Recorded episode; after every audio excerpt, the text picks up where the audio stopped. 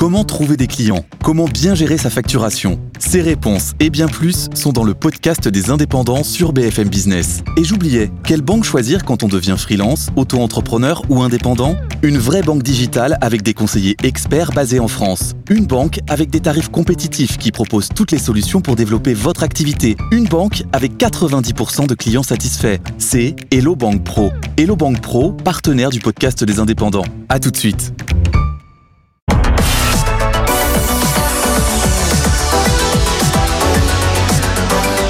BFM Business et Tech Co présente Tech Co, la quotidienne. François Sorel. Bien grand bonsoir, bonsoir à toutes et à tous. Merci d'être là, bienvenue sur BFM Business. Je suis très heureux de vous retrouver en ce mercredi soir. Vous le savez, chaque soir on est là 20h, 21h30 pour vos 90 minutes de tech. J'espère que vous avez passé une bonne journée et que vous soyez devant la radio, la télé ou les replays et les podcasts. Bienvenue à vous toutes et à vous tous. Alors ce soir dans Tech Co, eh bien on va euh, découvrir ce projet incroyable signé Elon Musk euh, avec cette puce dans le cerveau de certains humains qui peut-être demain euh, pourrait régler le problème de handicap. Euh, ce sont les implants Neuralink, ça avance, on en parle dans le débrief. Et puis, euh, ça y est, les euh, premiers Vision Pro arrivent aux États-Unis et vous verrez que les premiers tests ne sont pas forcément tous plébiscités. là aussi, on débriefera là-dessus. Et puis, on parlera beaucoup de e-santé ce soir dans Tech Co avec notamment Akemia, qui est une boîte qui est spécialisée en fait dans l'IA pour accélérer les médicaments qui sera avec nous. On évoquera aussi ce soir les jumeaux numériques dans le domaine de la santé. Voilà le menu de Tech Co. Merci d'être avec nous comme chaque soir et encore une fois, bienvenue à vous toutes et à vous tous. Tech la quotidienne, le débrief de la tech. Voilà, après ce point complet sur la fête, le retour donc de Tech Co, 20h10, on est là jusqu'à 21h30 avec pour débriefer l'actu ce soir. Euh, Marjorie Paillon qui est avec nous. Salut Marjorie. Hello. Heureux de te retrouver, journaliste bien sûr spécialisée dans la tech qui euh, vient souvent nous voir sur le plateau Tech Co.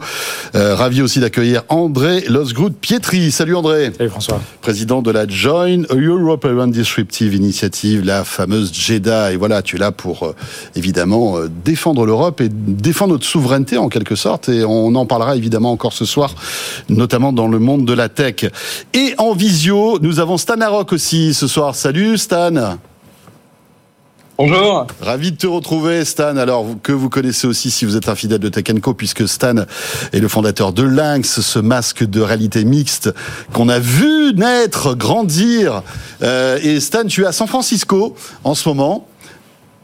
Tout à fait. Pour, euh, en fait, euh... un, un, grand rendez-vous dédié à la VR et à l'AR, c'est ça?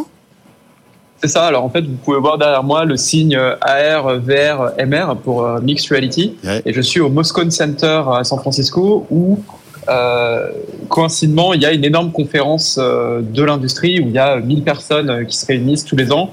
Et donc, j'interviens à cette conférence pour bien sûr parler de Lynx et leur donner quelques cours de français. Mais c'est surtout les, voilà, les grosses sociétés de, de la RVR qui sont représentées ici. Et évidemment, euh, dans les couloirs, et ça parle du Vision Pro, vous imaginez bien. Ouais, bah, j'imagine. C'est assez excitant comme, comme moment. C'est bien que tu parles français un peu à San Francisco. Il faut qu'ils qu arrivent à maîtriser notre langue, vois-tu. C'est très bien, bravo. Euh, plus sérieusement, euh, Stan, raconte-nous un petit peu, parce que c'est vrai que le, le Vision Pro, masque de réalité mixte d'Apple euh, très attendu vient de sortir. En tout cas, sort là dans, dans, dans les jours qui viennent. Mais euh, les journalistes américains on, on en reçu quelques exemplaires. Donc les tests commencent à sortir dans les, les euh, sites et les magazines spécialisés. Et ce qui est étonnant, c'est que euh, c'est pas la folie. C'est-à-dire que évidemment il y a des retours enthousiastes, mais quand même aussi assez mitigés. Alors je sais que tu as eu l'occasion de, de tester ce masque. Qu'est-ce que tu en penses? Quel est ton point de vue? Là-dessus Alors, euh, d'un point de vue de, de, de concepteurs euh, de casques, euh, on est ravi de voir que Apple, euh, malgré leurs moyens et leur espèce de magie autour de leur marque, est lié aux mêmes contraintes euh, de la physique que nous. Et donc, il n'y a pas de, il pas de choses effectivement transcendantales dans le sens où il y a un câble, il y a certaines choses, voilà, qui sont peut-être un peu loin de la production qu'on imaginait. Euh, donc ça nous rassure, nous, de notre côté, euh, je veux dire, dans, l'industrie, en se disant, bon, ok, si, si Apple doit encore faire des compromis, c'est que effectivement, on a, on a tous encore des progrès à faire, mais, eux aussi. Donc voilà, c'est pas une énorme menace pour le marché, c'est pas eux qui déplacent le marché. Euh, les retours sont, sont mitigés. Après, ça reste quand même une, un, succès en fait pour pour le milieu de la réalité virtuelle et de la réalité augmentée qui longtemps a été mis de côté. Donc c'est un gros pas pour pour l'industrie. Alors après, c'est vrai que dans San Francisco, il n'y a pas eu la file d'attente devant l'Apple Store de, de l'Union Square comme à la sortie des iPhones. Il n'y a pas eu, d'émeute particulière. Euh, sur les volumes et sur euh, ce qui ressort dans la presse, c'est vrai que c'est très mitigé. On peut s'y attendre un peu. En fait, sur une version 1, il faut se rappeler l'Apple Watch, euh, qui avait un peu eu ce même effet où leur positionnement était sur le luxe, c'était pas hyper clair. Il faut aussi se rappeler que l'iPhone, quand il est sorti, n'avait même pas la fonction copier-coller ou de d'Apple, enfin d'App Store. Oui, Donc voilà, il y a, faut, faut l'accueillir comme une version 1.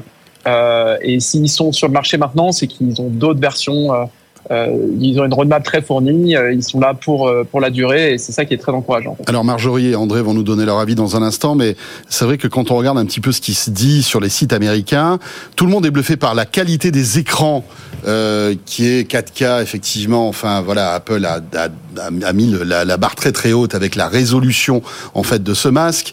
Euh, il paraît que les, toutes les expériences en fait de vidéo sont impressionnantes hein, pour regarder des films. Il paraît qu'un film en 3D avec un Vision Pro c'est euh, incroyable. Je sais pas si tu as eu l'occasion de tester Stan, mais euh, voilà, il paraît que l'expérience est très réussie.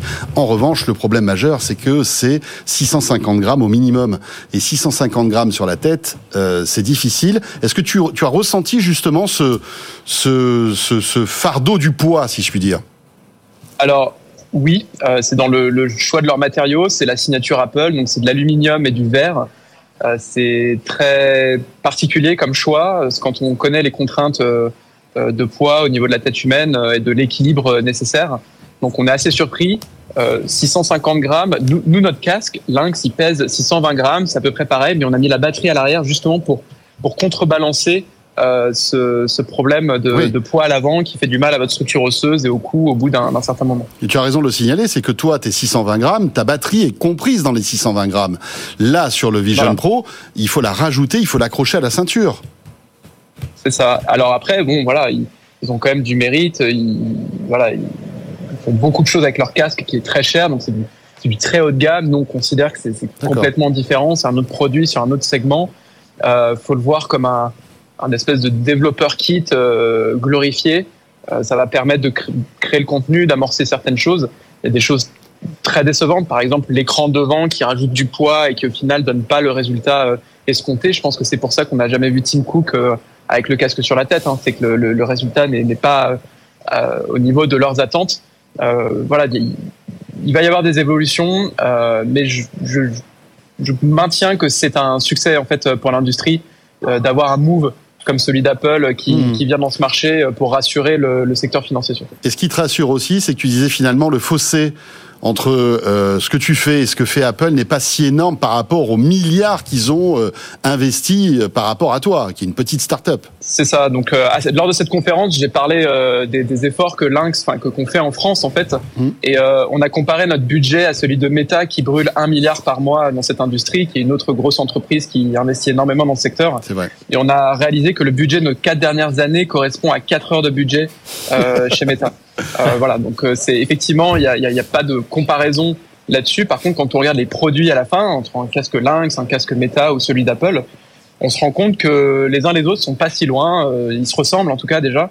Et euh, il va y avoir voilà une convergence de, des devices, un peu comme il y a eu sur les sur les smartphones. Mmh. Et on est très content d'être un acteur européen dans, dans, cette dans cette bataille qui va qui continue de de mettre plein de sens sur les murs.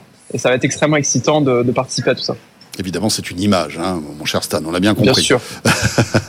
euh, Marjorie? Bon, En conclusion, en France, on n'a pas d'ordinateur spatial, mais on a des lynx. Et ça, c'est déjà pas mal. C'est exactement ça. C'est plutôt bien. C'est plutôt bien. Mais, mais Stan le disait, et j'aime bien cette formule d'ailleurs, Stan, quand tu dis que, en effet, les lois de la physique s'appliquent à tout le monde, même à Apple. En l'occurrence, le poids euh, du casque, tu le mentionnais euh, tout à l'heure, hmm. François, ça va vraiment être un des points bloquants, si je comprends bien, parce que j'entends beaucoup en parler en plateau. J'ai moi-même pas pu tester euh, pour l'instant ce, ce bah, Vision Pro, mais il y a quand même pour moi quelque chose. Alors, je sais qu'on a eu ce débat la semaine dernière, notamment avec Lucas en, en, plateau.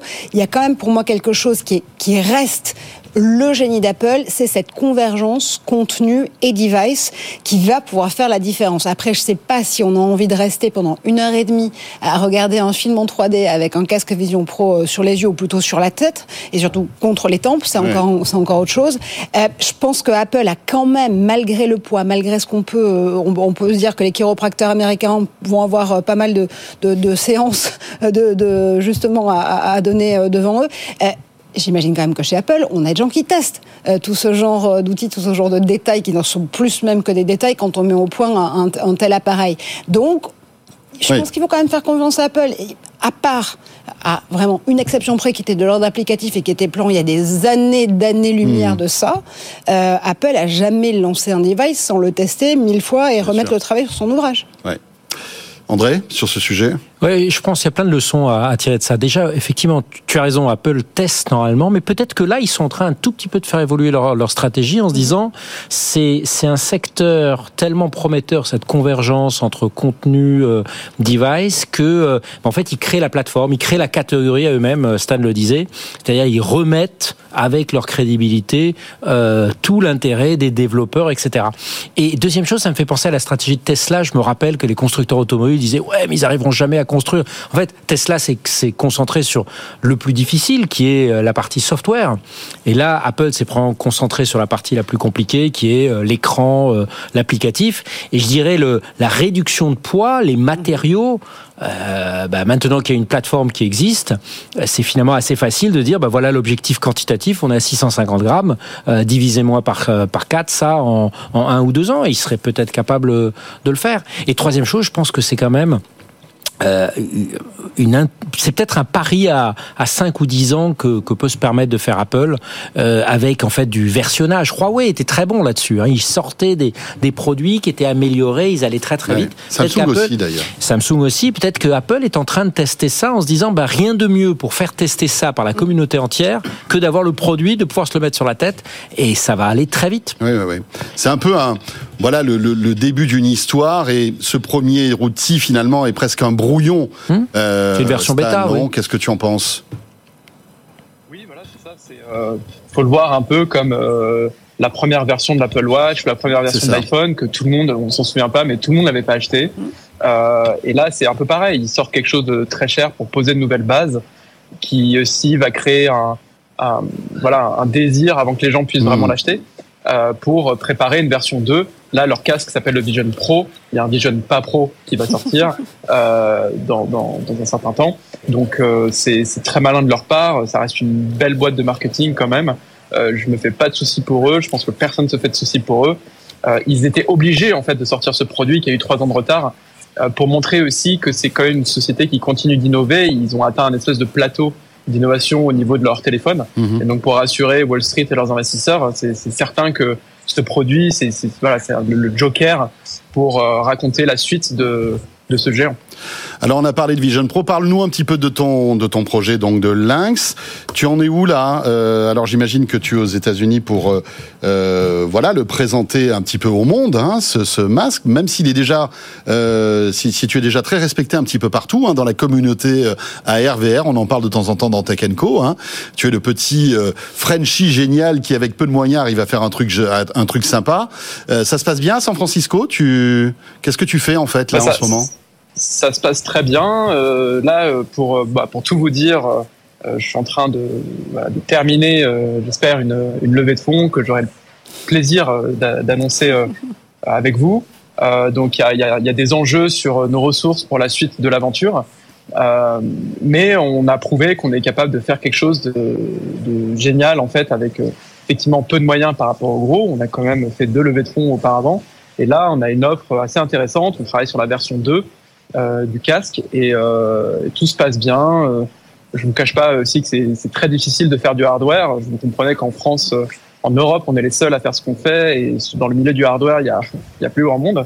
Mais on, on y arrive. Euh, effectivement, comme tu le dis, on, on arrive à, à, se faire respecter dans l'industrie. Euh, c'est pour ça que je suis là aussi aujourd'hui pour euh, comme je disais, leur donner quelques cours de français en disant qu'en Europe aussi on y arrive. Mais euh, voilà, ça avance. Euh, vous avez peut-être vu le concert avec Jean-Michel Jarre qu'on a fait, ouais. voilà, le, le, le, jour de le 25 décembre à Versailles pour les 400 ans du château de, de Versailles.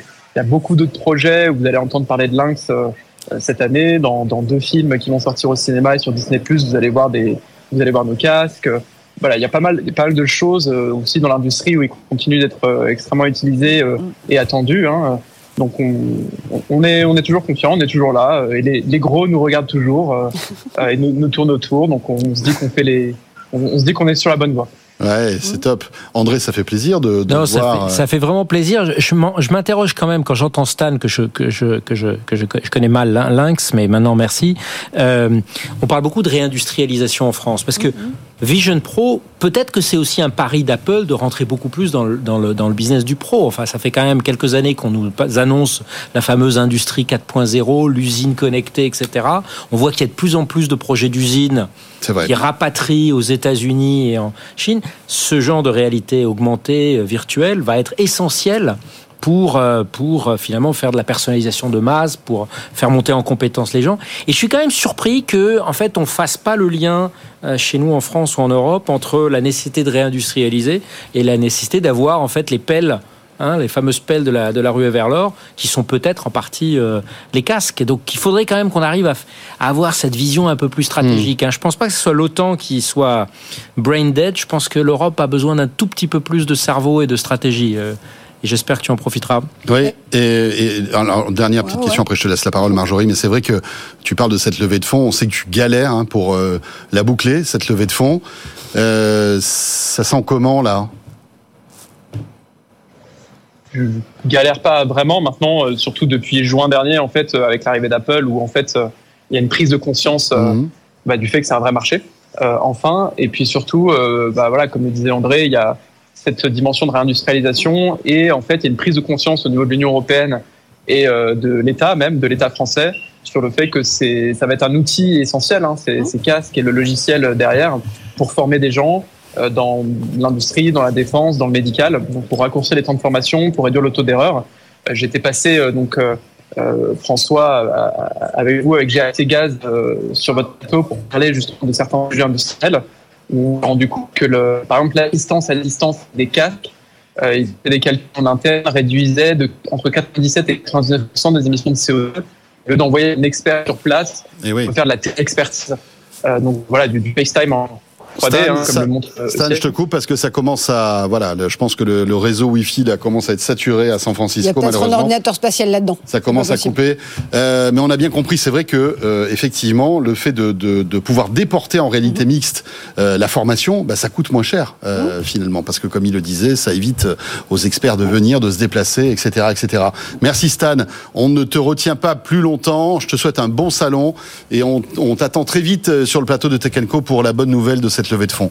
Merci beaucoup. Merci. Euh, Marjorie, le mot de la fin pour euh, non, En, l'occurrence, c'est quand même euh, une prise de conscience qui a déjà été faite par la France et par l'Europe. alors l'Europe, évidemment, j'allais ça à André, mais la France pour le coup, dans France 2030, il y a tout un pan de budget d'investissement qui est fait pour faire de la France un leader, notamment des, des industries créatives, qui incorpore notamment les réalités mixtes. On a aussi en France une association formidable qui s'appelle le CNXR, qui défend justement tous les créateurs et les créatrices des réalité mixte, virtuelle, euh, holographique, toutes celles auxquelles vous pouvez en tout cas euh, penser et qui travaillent vraiment main dans la main pour montrer qu'il y a un véritable marché, qu'il y a de véritables talents euh, dans ce pays, que ce soit en création, que ce soit en production, que ce soit en industrialisation mmh, tout court. Mmh, Donc mmh. je pense qu'il faut aller écouter aussi ces acteurs-là et ces actrices-là, et qui en général ont, plutôt des choses intéressantes à dire.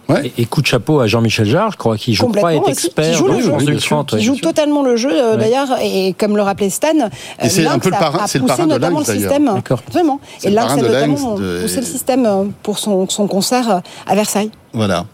Euh, eh bien, écoutez, on revient dans un instant, il est bientôt 20h30. On va retrouver l'info écho et on revient avec Marjorie Paillon, euh, André Losgut-Pietric pour euh, évoquer les autres titres d'actualité et notamment Neuralink. Qui aurait pu imaginer que là, voilà, en quelques mois, euh, Elon Musk puisse eh bien, greffer son implant Neuralink sur un humain. C'est ce qu'il a fait ce week-end. Il a tweeté là-dessus. on va en parler et puis on aura même une petite explication d'Anthony Morel. Vous restez là. Tech Co, la quotidienne revient dans un instant. À tout de suite.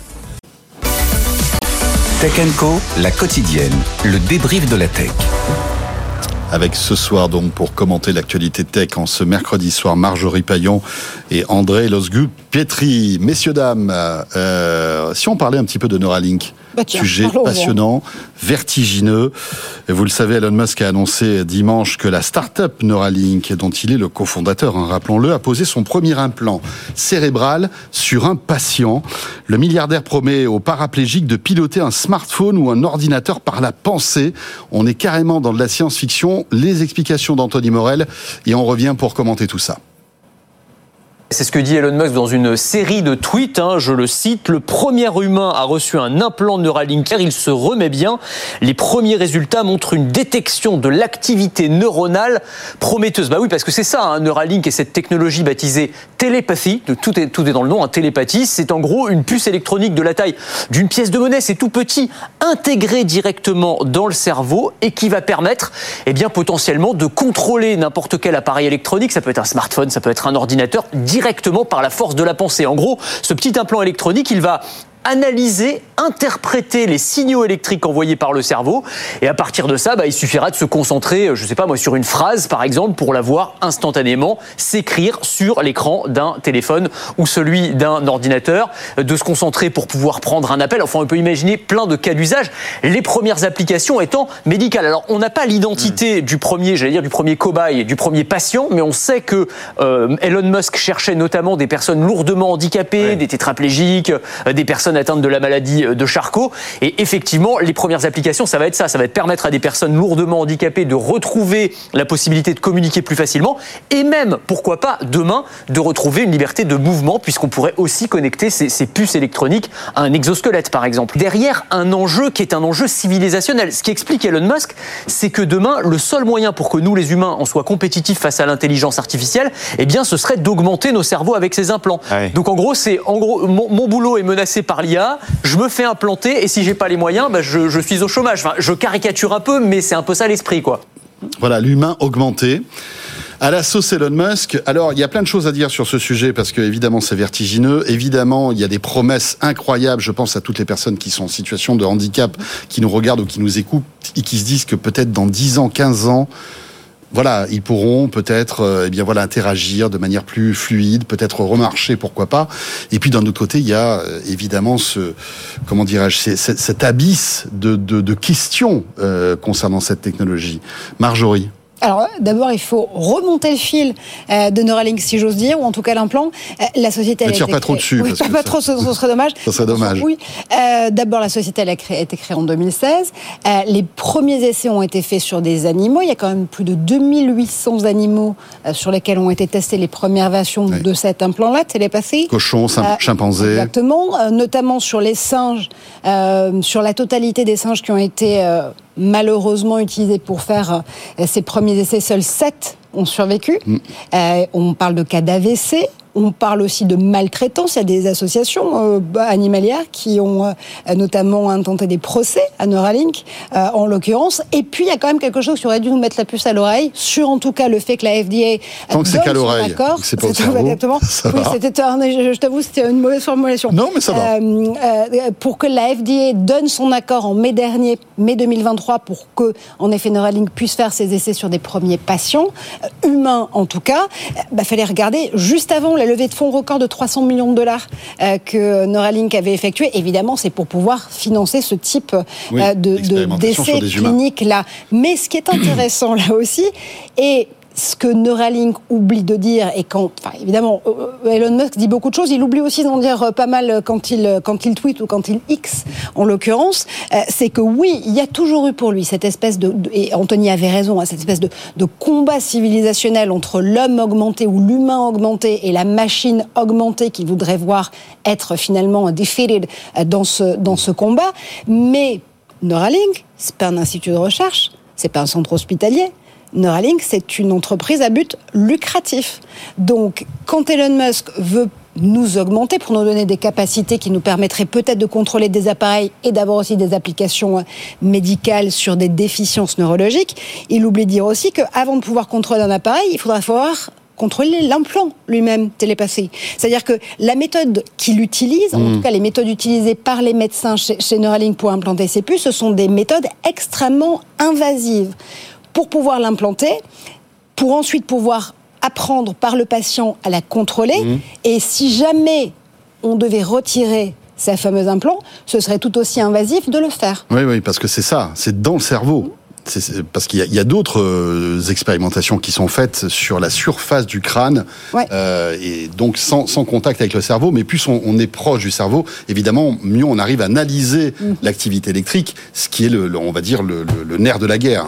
Oui, puisque le cerveau, c'est une machine ça. à produire de l'électricité en réalité. André Oui, euh, effectivement, sur, sur le sujet, euh, sur le sujet de, de l'aspect invasif, il faut pas oublier qu'on a à la fois la boîte crânienne et aussi l'encéphale, hein, qui Oui. est cette, cette enveloppe qui protège notamment des infections bactériennes et qui est percée. C'est un peu comme une isolation. Euh, Une fois que c'est percé, c'est extrêmement dangereux euh, pour tout ce qui est infection. Après, Mais ça se fait des millions de fois tous les jours pour des, pour des opérations diverses et variées du cerveau. Hein. Je veux dire, c'est pas.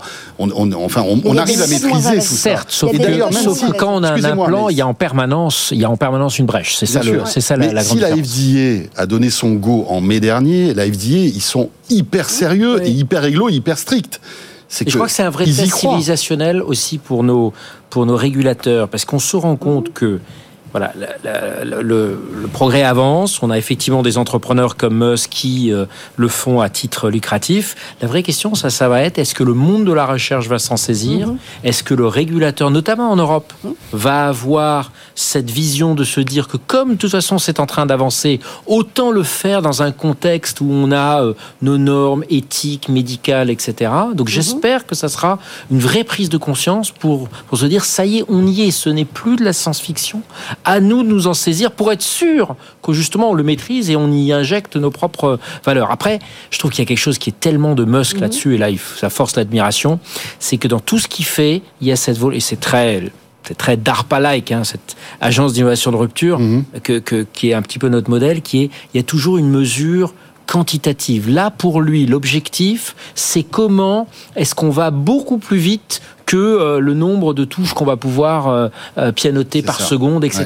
Donc là aussi, il y a une notion de passer un ordre de grandeur, euh, ce qui permet en fait de savoir si cette recherche est réussie ou pas. Et enfin, dernière chose, les liens avec le reste de la galaxie Musk, avec Tesla, avec euh. SpaceX, euh, est, est- extraordinaire. Donc Avec je pense que là aussi. il est en train de, et avec X, il est en train de créer une espèce d'empire où on commence à se rendre compte que c'est pas tout à fait euh, des choses discrètes, elles sont assez fortement reliées.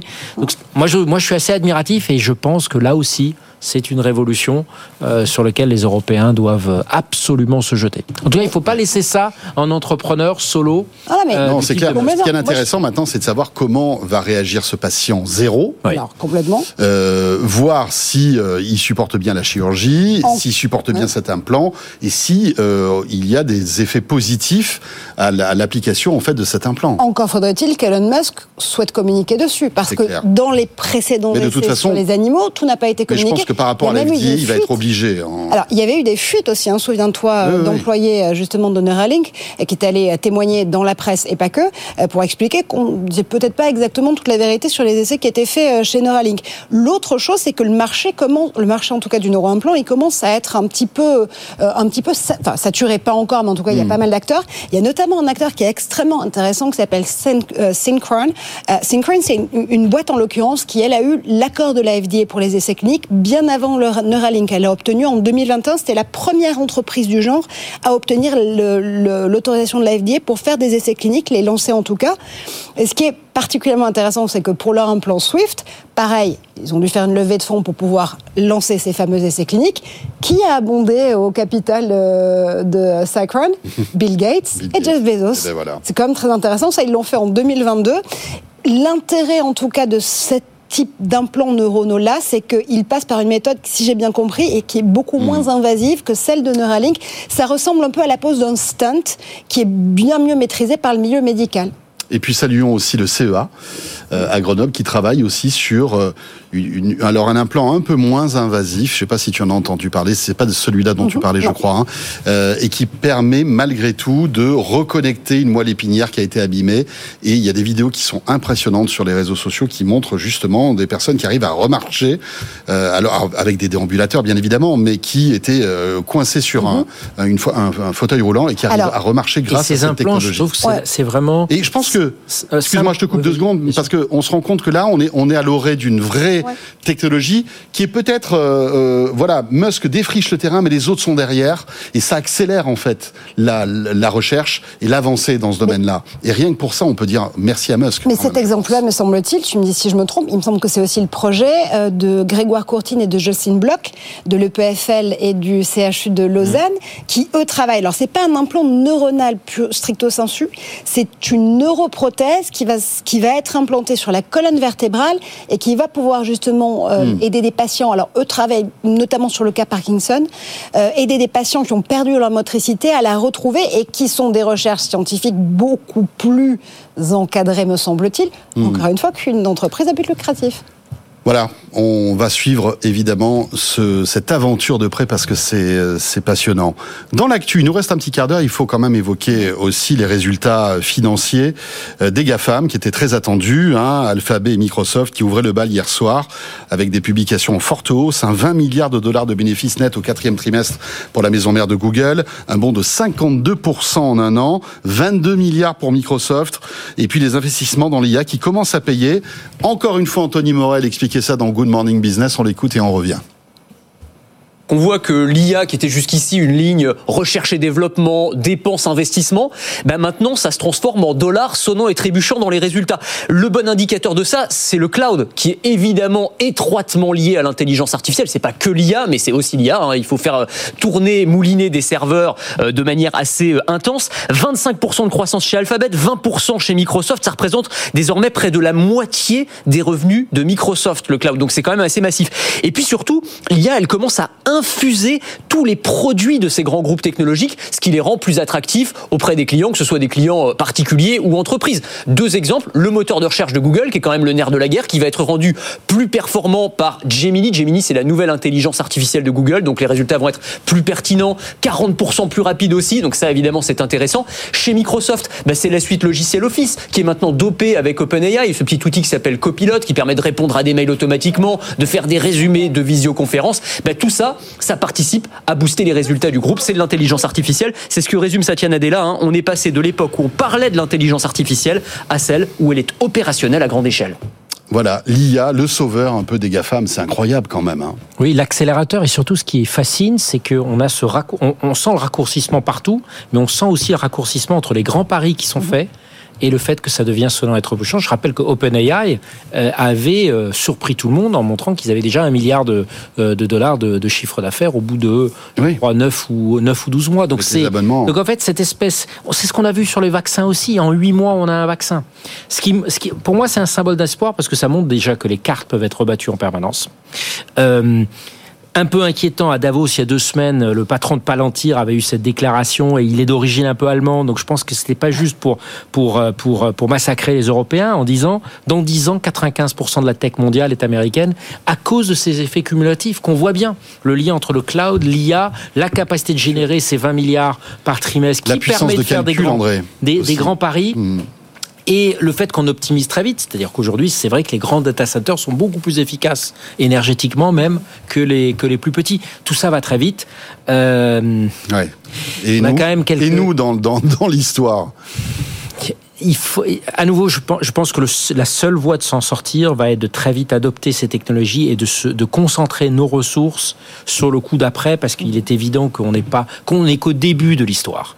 Je, trouve que ce qui se passe avec Neuralink, pour revenir là-dessus, on voit bien que le cerveau, c'est une des dernières frontières, extrêmement peu connue. Aujourd'hui, on fait encore, on, capte à, plus ou moins bien les, les, les, les, signaux émis par, par, par le cerveau, mais on n'arrive pas encore vraiment à les interpréter, à les relier, etc. Et ça, ça sera la, la nouvelle frontière. Regardez comment on a réussi à se connecter euh, pendant le Covid, euh, où on a vu euh, tous ces scientifiques travailler ensemble comme une espèce d'immense réseau mmh. neuronal. Imaginez si ça, on peut le mettre. La science va être bouleversée par ça. C'est une opportunité pour nos pays qui sont encore très fortement scientifiques. Je reste optimiste, mais il faut qu'on fasse quelques grands paris. Il faut arrêter de se disperser dans. Je voyais pardon, là je vais faire ma tirade habituelle sur la Commission européenne, qui se félicitait du dernier programme Horizon 2020 avec 35 000 projets. 35 000 projets, c'est probablement 34 500 de trop. Quelques, c'est quoi nos moonshots? C'est quoi les sujets qui vont nous permettre de revenir devant? Et ils sont devant nous. Oui, c'est sûr. 35 000 projets, c'est vertigineux. Il faudrait en avoir Qui une dit 35 centaine. 000 projets, en plus, ça veut dire qu'on est incapable de les Mmh, évaluer, bien sûr. de les suivre, de les Tout booster. Et on, on les finance mal, forcément. Marjorie. Et sur, le coup de massue économique, je, crois que c'est toi d'ailleurs hein, qui, qui, qui nous attirait le regard sur un chiffre qui est assez impressionnant.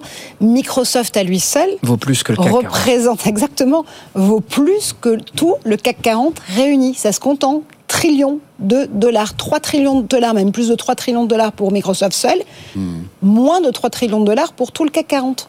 C'est quand même un petit peu intéressant de, voir le rapport taille-poids euh, de, de nos industries euh, comparé à une seule boîte euh, américaine. Au-delà de ça, vous connaissez mon esprit carabin, ça me fait penser à ce que Lina Khan, la patronne de la FTC, est en train d'entreprendre aux États-Unis. On avait ce débat la semaine dernière sur ce plateau, souviens-toi, François, notamment avec euh, Hugo Borchagne, qui nous disait mais jamais les États-Unis oseront lever le petit doigt contre euh, les, entreprises d'IA générative. Bah, Lina Khan, elle l'a fait en l'occurrence, puisqu'elle lance euh, une enquête.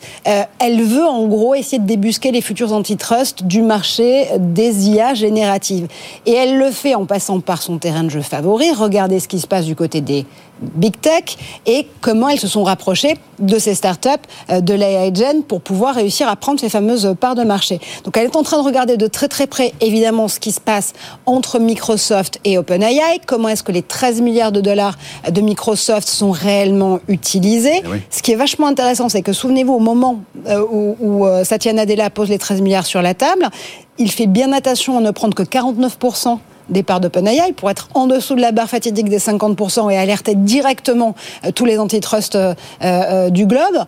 Mais surtout, ce qui a été demandé dans le deal avec OpenAI, c'est de prendre la majorité de l'IP d'OpenAI. Dans le cas de Google et d'Amazon qui eux ont investi chez Anthropic, alors les- il y a pas c'est pas le même rapport taille-poids encore une Ouais. fois, là c'est 6 milliards investis par Amazon et par Google chez Anthropic qui est un rival d'OpenAI.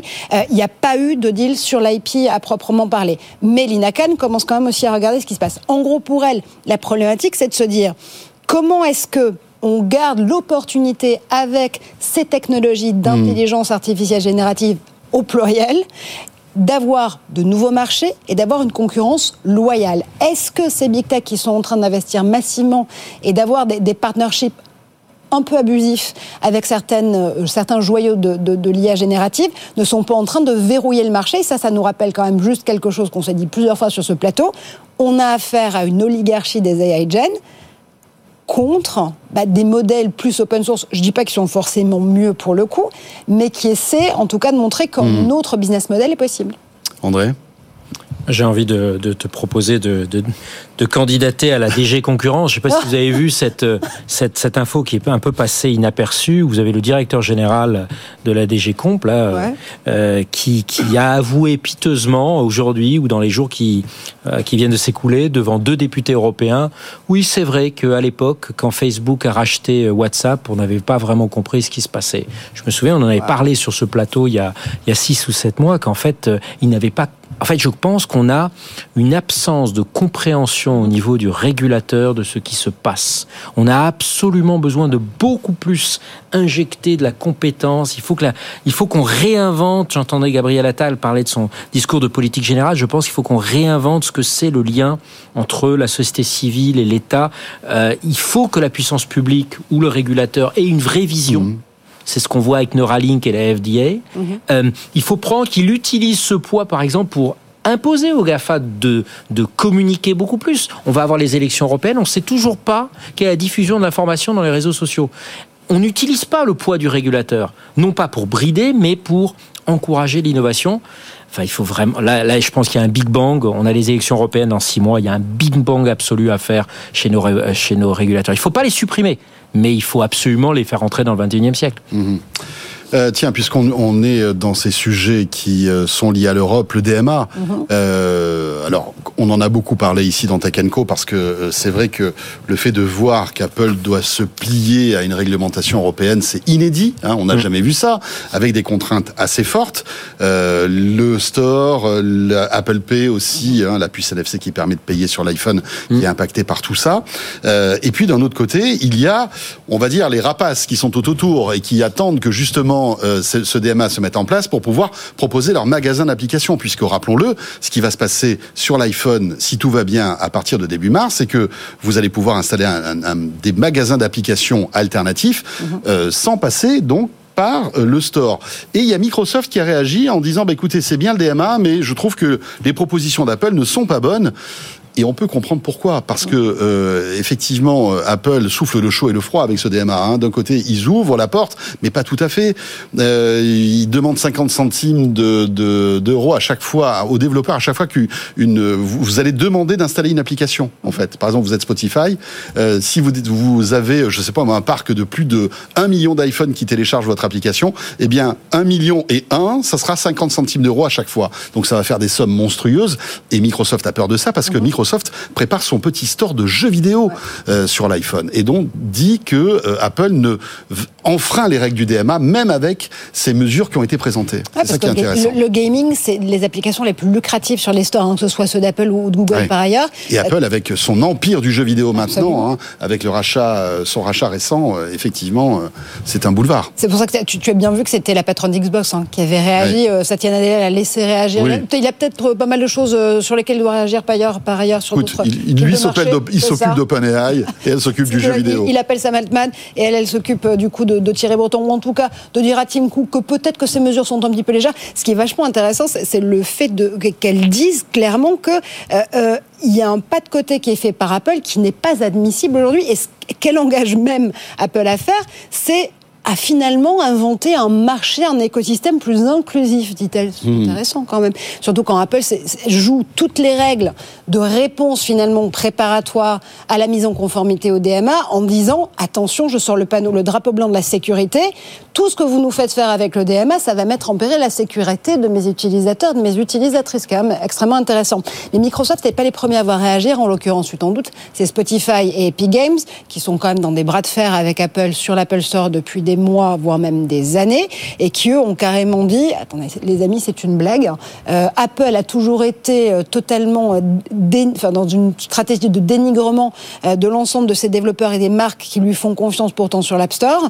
Euh, Aujourd'hui, ils ont atteint un niveau rarement vu. Ouais. Euh, et, et donc, je pense que quand même, de la part d'Apple, qui a quand même une armada de juristes et de lobbyistes qui font des affaires publiques tous les jours, euh, il y a un certain krav maga régulatoire qui est en train de se mettre en place. C'est-à-dire que on montre, on, on- on montre pas de blanche et on donne des solutions pour se mettre en conformité pour finalement avoir un raisonnement par l'absurde et montrer à Thierry Breton que peut-être que l'ensemble de son DMA va être contre-productif. sauf que Thierry Breton, suite à ces annonces d'Apple, a dit on va vérifier Hmm. ce que propose Apple et on se réserve le droit euh, eh bien, de retoquer Apple parce qu'on n'est pas d'accord avec euh, leurs règles du DMA. Ouais, mais rendez-vous le 7 mars, Oui. le lendemain de la mise en application. Oui, mais bon, c'est reculer pour mieux sauter parce qu'après, je pense que. C'est jouer la montre, mais ouais. c'est très exactement ce Bien que sûr. tous les gens en affaires publiques et en lobbying font à longueur de journée. Hein, jouer la montre.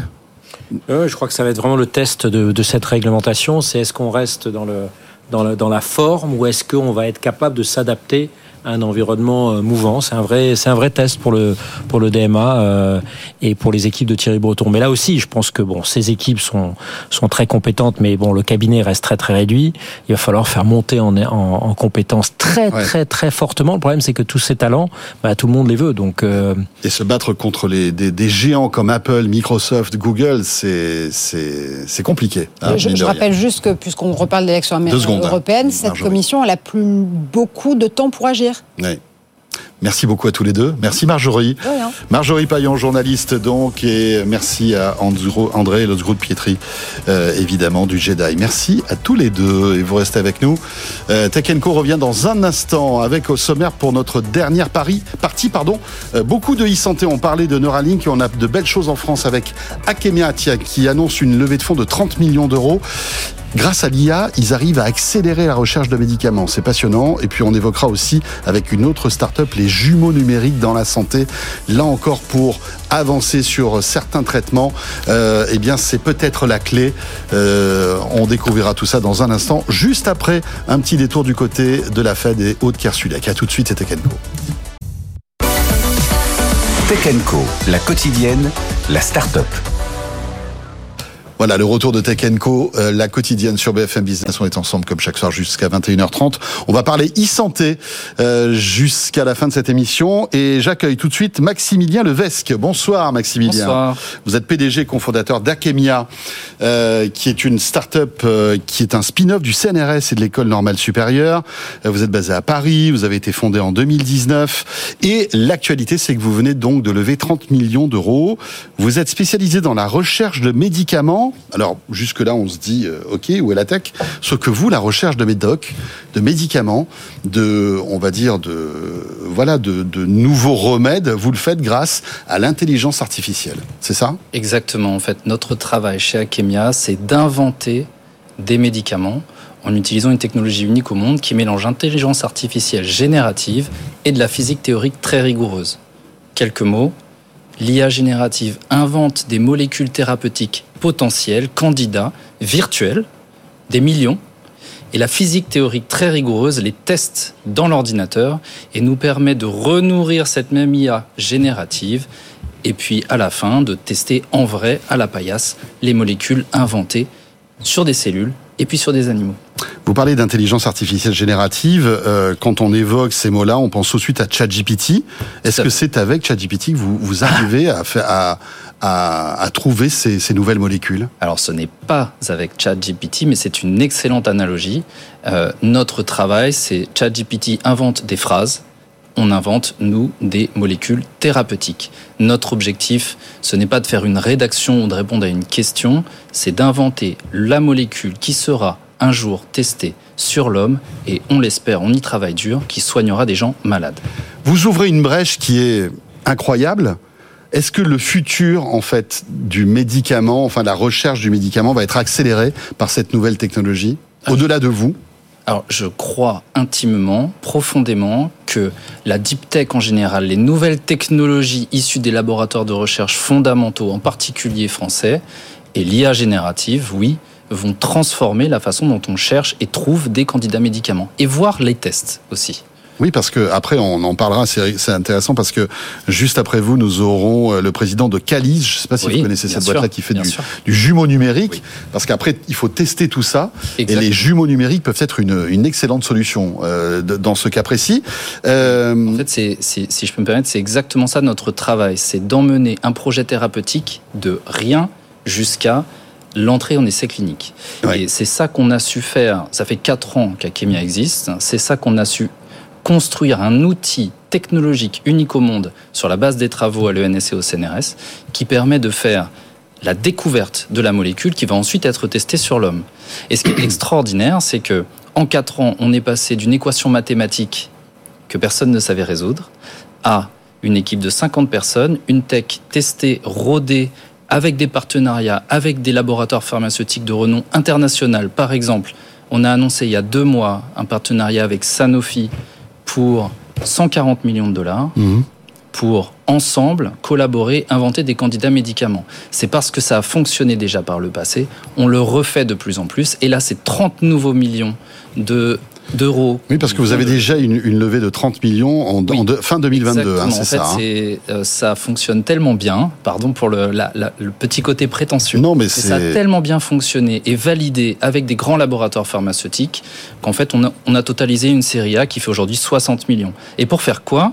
C'est pas c'est pour développer nos propres candidats médicaments, nous, nos projets thérapeutiques. Aujourd'hui, on travaille déjà sur de l'oncologie, c'est-à-dire essayer de trouver des molécules qui vont soigner des cancers. Grâce à ces 30 millions d'euros supplémentaires, on va travailler dans de nombreuses autres aires thérapeutiques, euh, par exemple immunologie, métabolisme, euh, ce qu'on appelle le système nerveux central, c'est-à-dire des maladies dégénératives, par exemple du cerveau, et pousser ces projets encore plus près de la clinique. C'est incroyable parce que tout à l'heure on parlait justement de maladies dégénératives du cerveau et ce que, ce, que est en train de faire Elon Musk avec Neuralink. Alors on est à l'autre bout là, c'est pour euh, c'est véritablement de la mécanique et de l'électronique qui peut pallier à des, à des, défaillances et des handicaps graves. Vous, c'est par l'intelligence artificielle et par des molécules qui pourraient soigner en fait certains de, certaines de ces maladies. Mais aujourd'hui, concrètement, vous, vous, vous, dites travailler sur l'oncologie.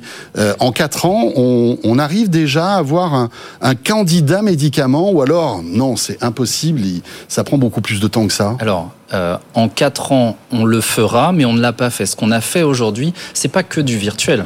Très concrètement, aujourd'hui, Akemia a trois projets en propre, nos projets, notre pipeline thérapeutique.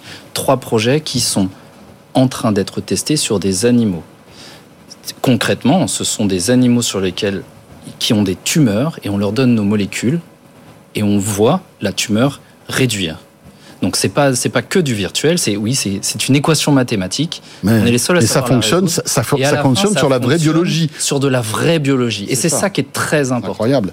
Et, là, là, vous parliez de d'oncologie, donc ce sont des cancers, Exactement. des tumeurs cancéreuses que vous arrivez à soigner. Quel type de cancer? Alors, On peut en parler déjà ou pas? Non, pour deux raisons. Euh, une raison qui est, euh, c'est de la biologie, il y a encore beaucoup de choses à prouver, etc. Et je veux pas m'avancer et dire n'importe quoi, c'est mon côté scientifique en ouais, chercheur. Et puis une deuxième raison que j'ai découverte, c'est qu'il y a en fait beaucoup de monde qui nous suit, des patients, des familles de patients. C'est quelque chose que j'ai découvert en, en, en devenant entrepreneur, qui nous envoie des mails en nous disant, j'ai entendu dire que vous travaillez sur telle maladie.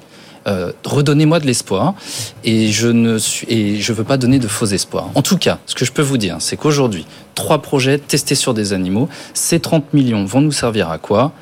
Démultiplier le nombre de projets et les emmener encore plus près des essais cliniques. L'essai clinique, le premier essai clinique pour Akemia, on vous l'imaginez pour quand? Alors, on peut pas prédire. Ce que j'aimerais, c'est oui, bien sûr, votre volonté, mais avec votre 2025 expertise. avoir ouais. notre premier essai clinique. Oui donc avec une molécule qui pourrait, qui pourrait inventée par une IA générative et qui pourrait soigner certains cancers. Exactement, exactement. Incroyable. Euh, ces 30 millions, donc vous le dites, c'est pour accélérer, pour arriver à cet essai clinique et pour explorer d'autres pistes, parce que vous disiez tout oui. à l'heure que aujourd'hui vous vous focalisez sur l'oncologie, mais il y a évidemment énormément de pathologies. Donc, euh, Alors, il y a le champ des possibles est euh... le champ des possibles est extraordinaire, malheureusement, mais il est très grand. On s'est focalisé sur l'oncologie parce qu'il fallait bien commencer par quelque chose et qu'on avait déjà testé mmh. avec des laboratoires pharmaceutiques que ça fonctionnait très bien, notre technologie. Mais on sait, et on l'a prouvé en interne, qu'on peut étendre les aires thérapeutiques, c'est-à-dire les maladies sur lesquelles travailler. Et c'est tout l'objet de ces 30 millions d'euros supplémentaires pour une série à 60 millions que de démultiplier les projets thérapeutiques, en particulier, comme je le disais, en immunologie, et en métabolisme et en système nerveux central. C'est intéressant parce que tout à l'heure vous, vous disiez que vous vouliez pas donner d'espoir aux personnes qui sont malades, mais malgré tout, en vous écoutant, on a envie d'avoir de l'espoir. Mais je, et, on, alors, et, et je fais ça pour ça. Euh, et toute l'équipe d'Akemia, on est aujourd'hui 55 personnes ouais. à Paris, des gens du monde entier, un tiers d'Akemia mmh. euh, vient de pas de Paris, pas de la France. Ils viennent par exemple de Boston, d'Australie, d'Allemagne, de, des UK, d'Italie, et ils décident de venir à Paris parce qu'ils se disent c'est chez Akemia qu'on va trouver des médicaments. On se lève tous pour ça, très sincèrement. Eh bien, merci d'être venu sur le plateau de Tech Co pour nous expliquer merci. votre métier qui est assez pointu et puis surtout, euh, on vous félicite pour cette belle levée de fonds, 30 millions d'euros donc pour la recherche de médicaments. Euh, Maximilien Levesque, PDG et cofondateur d'Akemia. Merci, merci. d'être passé sur le plateau de Tech Co. Euh, avant de repartir dans la e-santé, direction la rédaction de Tech Co avec un sujet plus léger mais tellement sympa. Euh, à tout de suite d'ailleurs. Tech Co, la quotidienne sur BFM Business. Et Sylvain Trinel nous a rejoint. Bonsoir Sylvain. Bonsoir François. Journaliste à Tech Co. Alors aujourd'hui, on prend la direction de la Floride et plus particulièrement d'Orlando, qui est un peu, on va dire, bah, la ville, la mecque des parcs d'attractions. Évidemment, voilà, ouais. parce que effectivement, c'est dans cette grande ville hein, qui se situe au sud-est, au sud-ouest, pardon, sud-est de l'Amérique du Nord, euh, que Universal est en train de poser les premières briques de son tout nouveau parc d'attractions. Alors c'est un parc qui s'appelle Epic Universe, euh, qui s'annonce évidemment épique, avec les futurs visiteurs qui vont pouvoir découvrir de nombreux univers de tout le cinéma américain. On va avoir Dragon, par exemple, Harry Potter, évidemment. On aura le Monsterverse avec plein de méchants, un land dédié au monde, euh, aux monstres d'Universal. Forcément, jusqu'ici, vous allez me dire, rien de bien nouveau. Epic Universe, certes, c'est simplement le troisième parc d'Universal à Orlando. Oui, c'est vrai, il y en a un en Californie, où on retrouve Harry Potter, etc., etc. Exactement, et Mais surtout, dans ce Epic Universe, il y aura la nouvelle zone thématique dédiée à Nintendo, le Super Nintendo World, qui est notamment déjà présent au Japon. Oui, au Japon et à Los Angeles, en petit, je crois. Hein. Oui, c'est ça, en petit. Et d'ailleurs, Melinda avait pu le visiter Oui. euh, il y a quelques semaines. Le succès, bah, il est au rendez-vous. hein. On a vu les résultats financiers de Nintendo. Euh, Ils sont à un niveau stratosphérique de ce côté-là. Euh, C'est dédié évidemment aux fans de Nintendo. Ça n'est pas un parc. Attention, c'est un land. La différence est importante pour les fans de parcs d'attractions.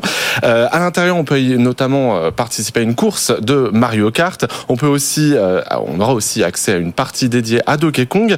Euh, et surtout, les visiteurs, ils vont pouvoir disposer d'un bracelet. Et ce bracelet, il sera euh, très utile notamment pour interagir avec les décors du parc. Oui, c'est vrai, il y a énormément de tech en fait dans ce dans ce land Nintendo. C'est un parc complètement connecté.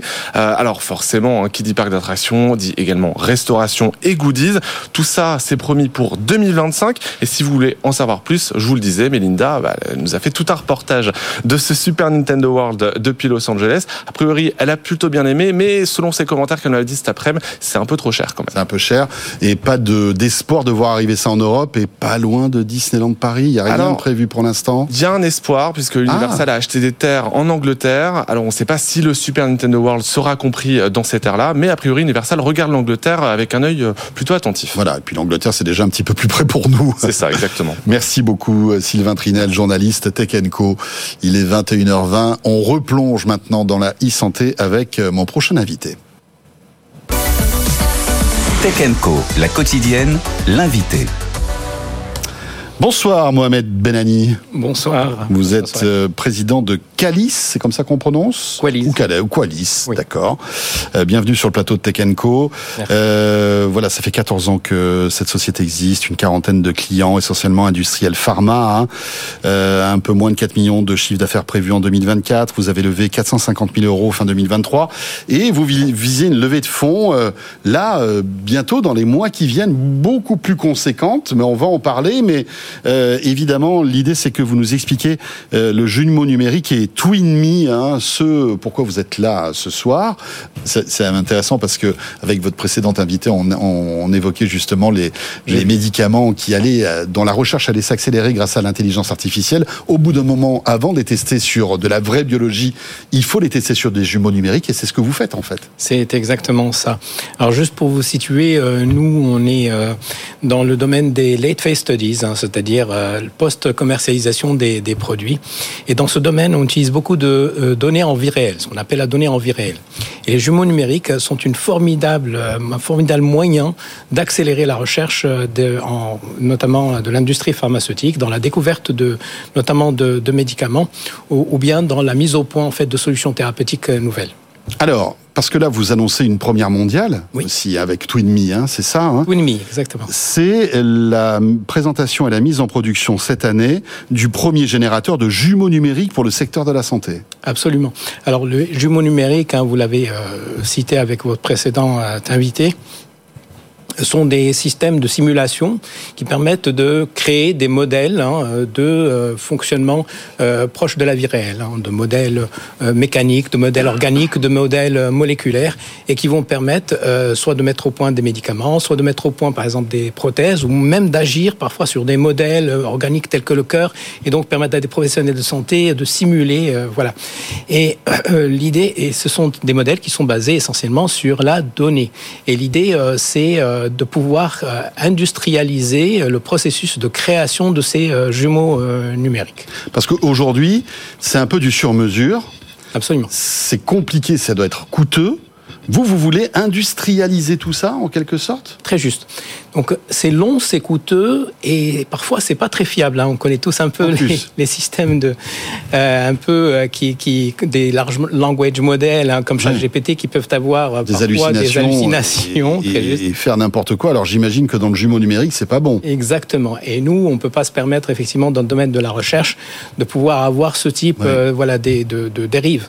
Alors nous, d'un côté, il y a cette industrialisation hein, de euh, la création de ces jumeaux numériques, et de l'autre côté, euh, on a des garde-fous avec des modèles statistiques qui, permettent euh, justement de maîtriser le fonctionnement de ces de ces systèmes.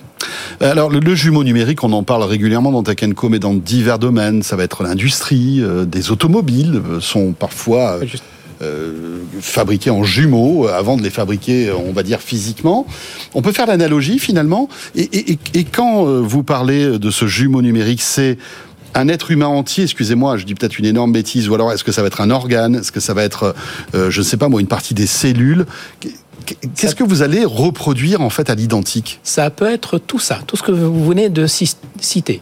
C'est-à-dire qu'on reproduit un système qui euh, suppose des interactions et notamment ces interactions qui vont être modélisées dans la donnée. Et ce sont des systèmes d'IA qui vont créer justement cette modélisation des interactions entre les données. Ça veut dire que lorsqu'on agit en fait à un endroit, le système lui-même en fait répercute euh, les, euh, les, les, les modifications sur la donnée et notamment avec des relations qui existent, qui préexistent et qui ont été obtenu grâce à une IA qui a, euh, avec un système d'entraînement justement euh, sur ces données.